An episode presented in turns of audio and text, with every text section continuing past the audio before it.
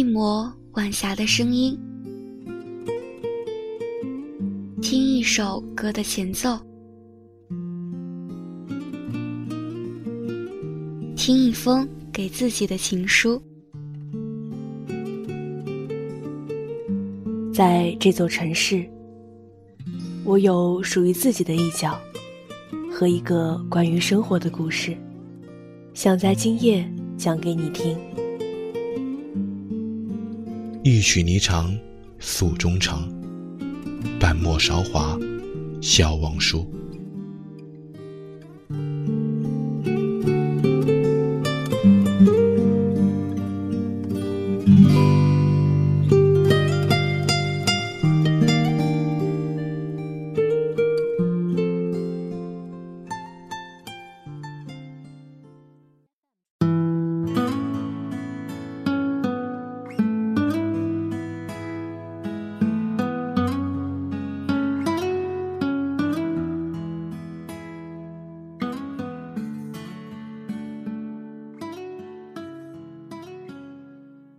各位好，这里是 FM 八五点一淮海之声无线广播电台，欢迎收听本期的笑忘书，我是楠楠。这是我不喜欢这世界，我只喜欢你的第十期。那个男孩教会我的事。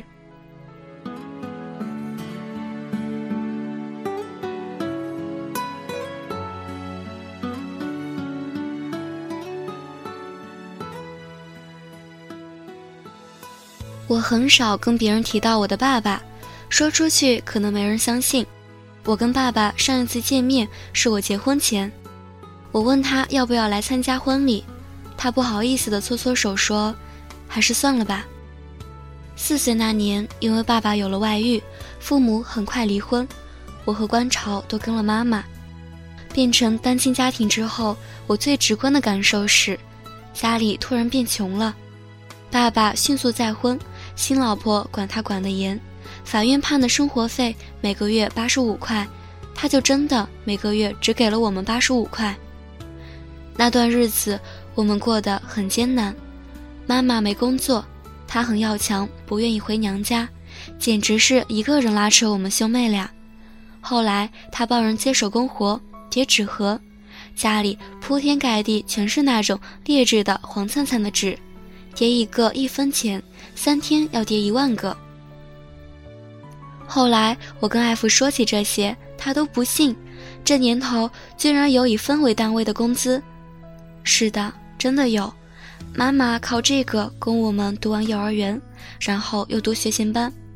那个时候读学前班的小孩不多，人家都觉得他在浪费钱。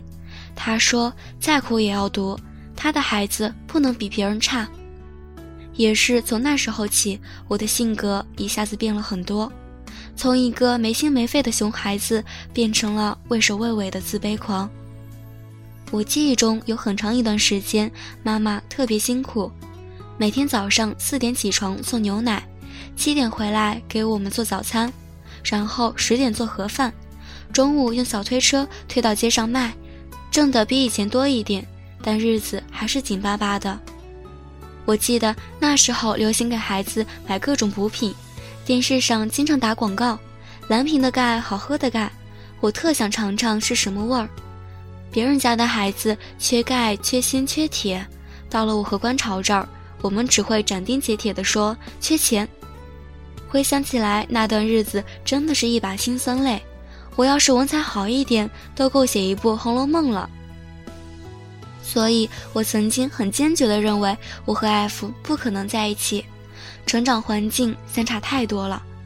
他是小王子，生活里没有一点阴影，像太阳一样充满能量；而我，自卑、拧巴、脆弱，被阳光一照就缩回去了。以前观潮问过我最大的心愿是什么，我说我一定要和一个深爱的人结婚。他可以穷，可以没有背景，但是我想给我的孩子一个正常完整的家庭，让他在充满爱的环境里长大，而不是只能靠小说和电影去幻想爱情，在现实生活里不断被打碎，以至于充满畏惧。因为父母失败的婚姻，有很长一段时间，我并不相信世界上真的有一生一世一双人的爱情。后来，艾弗给我讲了一件事。小时候，他问爸爸自己是从哪儿来的，他爸爸没有像其他大人那样搪塞说从垃圾堆里捡的，或者是从嘎吱窝里掉下来的，而是说：“你是天上的天使，上帝觉得。”妈妈是这个世界上最美的女人，所以派你来保护她。那么你呢？小艾弗问。等你长大了，就会离开她。爸爸负责陪妈妈一直到老。这是我听过的最浪漫的回答。前几年《疯狂原始人》上映，我跟艾弗去看，其中有一幕，爸爸为了保护家人，把他们一个个的扔到绝壁对面。我很丢人的，在电影院的一堆小朋友中哭得稀里哗啦的，特别特别心酸。父爱是温柔的，印刻在血脉中的守护，很多人自出生就拥有，而我从来没有感受过。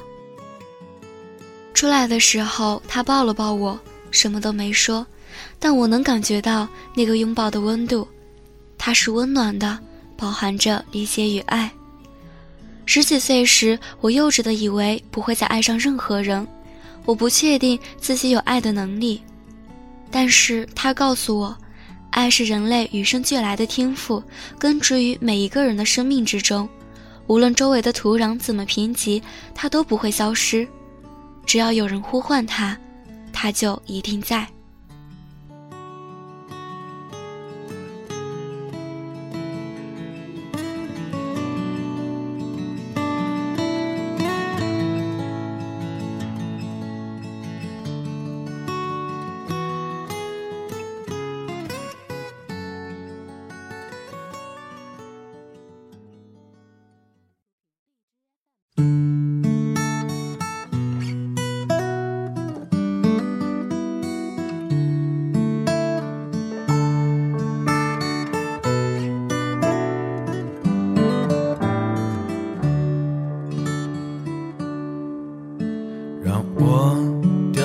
下眼泪的不止昨夜的酒让我依依不舍的不止你的温柔。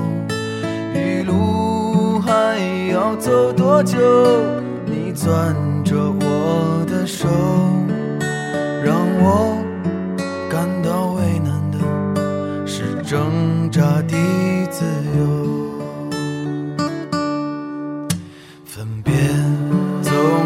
在九月，回忆是思念的愁，深秋嫩绿的垂柳亲吻着我额头。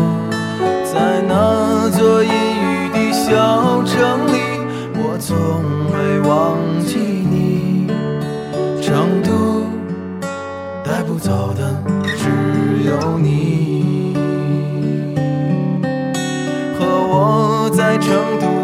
街头走一走，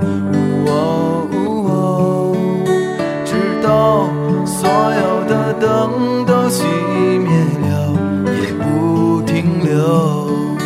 你会挽着我的衣袖，我会把手揣进裤兜，走到玉林路的尽头，坐在小酒馆的门口。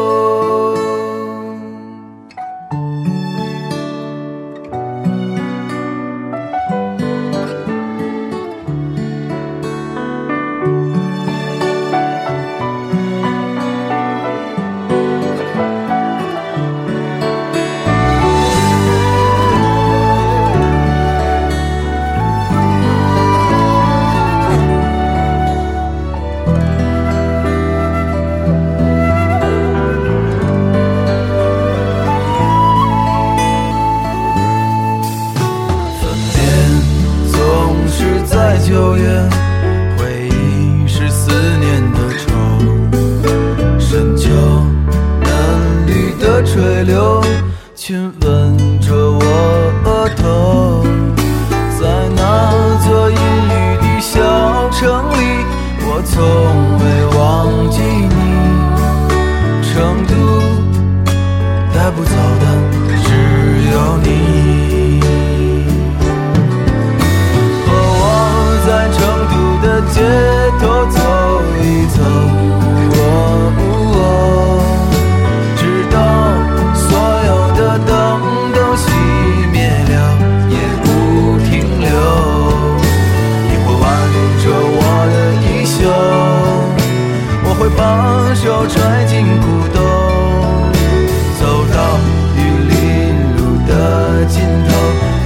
小酒馆的门口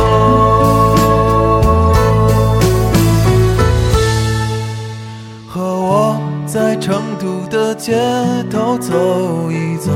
呜喔呜喔